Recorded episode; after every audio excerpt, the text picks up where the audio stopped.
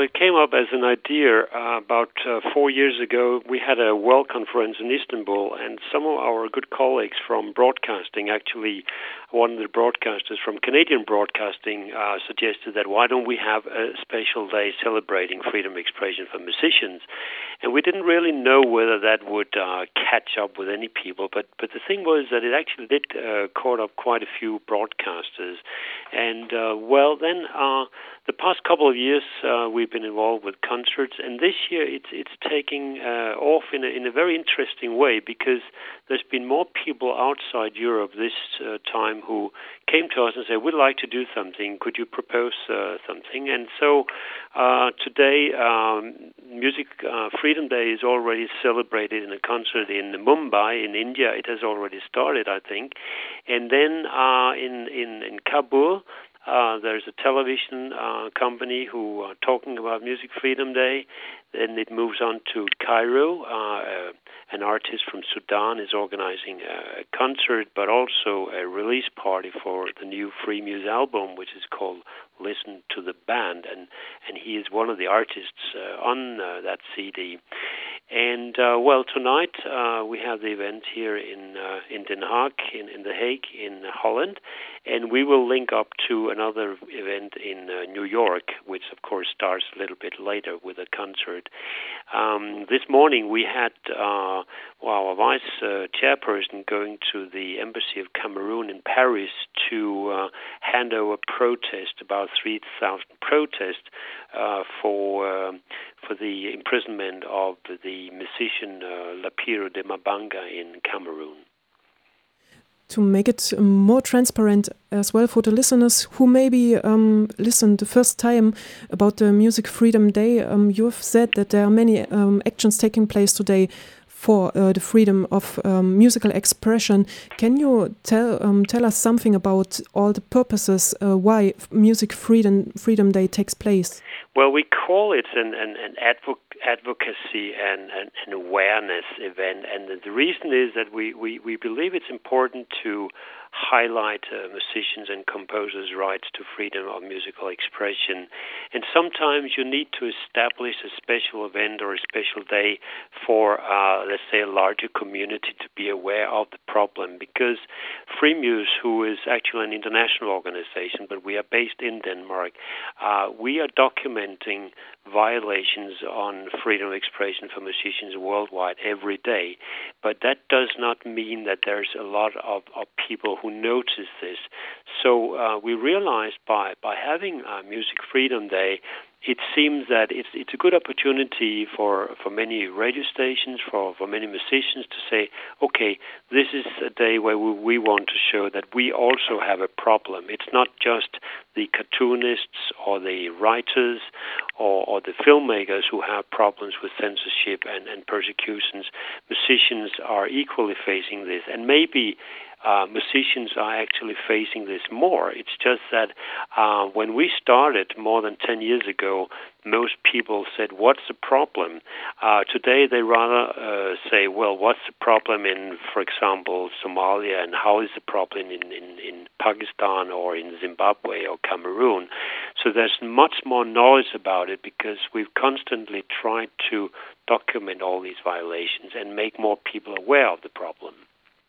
Maybe it's um, a good um, place or time to uh, as well to make it clear the situation of musicians on a concrete case. So you just mentioned Lapiro de Mbanga from Cameroon. Yes. He is right now imprisoned. And he is in prison uh, since a year and a half. Um, well, it's it's a typical classical case of uh, music censorship where a, a, singer is basically making use of his music to speak the voice of the voiceless, as we say, people uh, and their general feelings about a political system. Now, in Cameroon, uh, the the current president Paul Biya has been in in the House for a long time. He wanted to change the constitution so he could continue to be president. It's it's almost the classic story of an African dictator who continues and don't want to give up. So Lapiro who is also by some people called the sheriff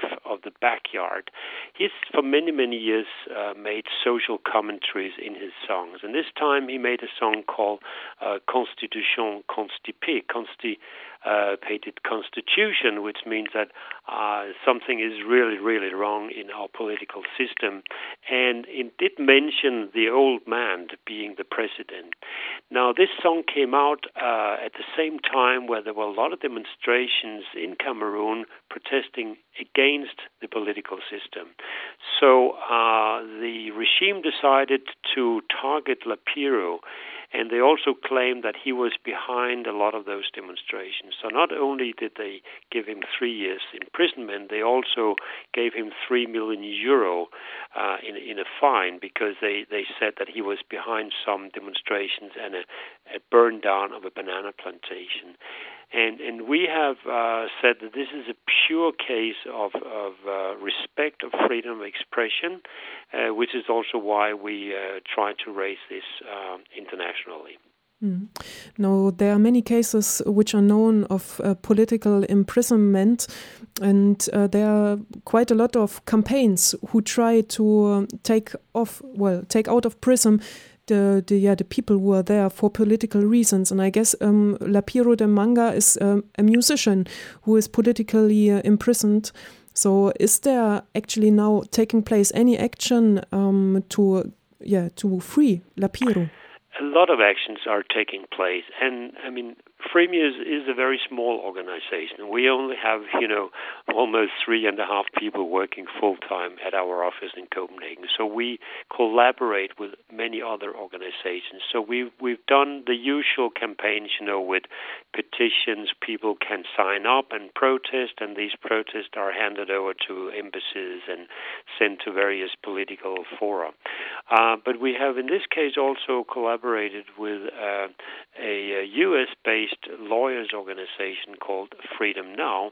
What they do is that they uh, they uh, make what what is called pro bono work means they do it for free. So they have law companies who say we we will like to take this case uh, and and raise it internationally. And um, if if nothing is going to happen very soon in this case of Lapiro, uh, we're going to raise this uh, case together with Freedom Now at the UN uh, for illegal imprisonment, and then that will put it into another level.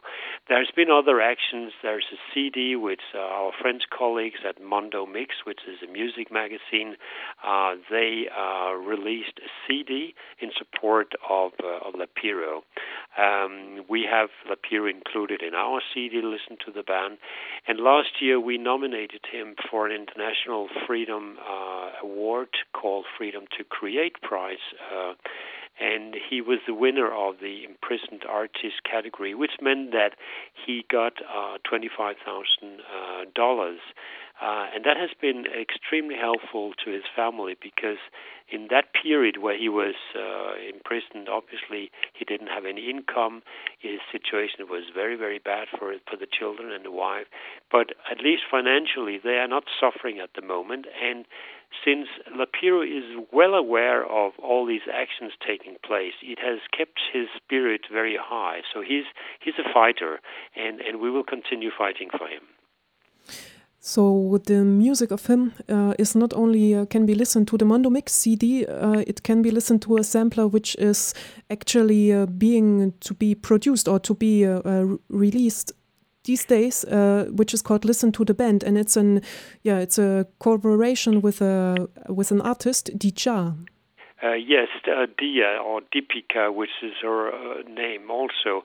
Well, uh, Deeyah is, is uh, also an interesting artist who have faced a lot of uh, cultural repercussions.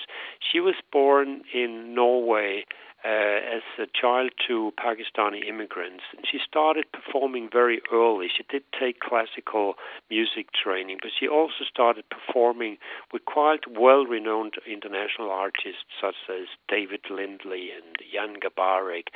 Uh, and uh, she really made a career, but uh, there were a lot of uh, attacks on her from her own community, from, from the Pakistani community in uh, Oslo. So she decided to move to London, which actually made it worse. She made a video that made a lot of people upset.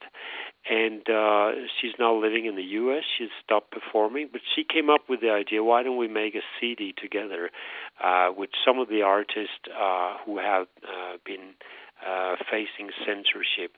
And the nice thing uh, with with the CD is that to many people, a lot of this music will uh, be unknown. But uh, we decided that we would not just include songs that have been banned. We we made a CD with artists who have been banned, and they're all wonderful artists in, in their own category. So it's it's a musical diverse album, uh, and at the same time, I, I hope that more people will uh, get their ears and eyes up for some of these artists who face censorship in their home countries what can people do who like to take action as well or to yeah to get involved just uh, in these processes or to um, make aware of the situation? Well uh, people can uh, send protest letters to embassies. They can talk to their politicians because we need to put political pressure from from Europe to those governments who uh, who um, are, are making censorship to their artists. We know that, of course, some countries are very, very difficult to deal with in terms of censorship. It's not very easy to influence China. It's not very easy to influence uh, Burma. Uh, but there are some governments, especially in Africa, who definitely are, are very dependent on relationships to Europe, and we must use that uh, political connection to put pressure on them to respect uh, human rights. So one one thing is to write letters. Another thing is to visit our website. Uh, www.freemuse.org. Learn a little bit more about uh, the complexity of uh, music censorship. There are a lot of interviews with the artists talking about censorship and and go and support them if they uh, play near where you are.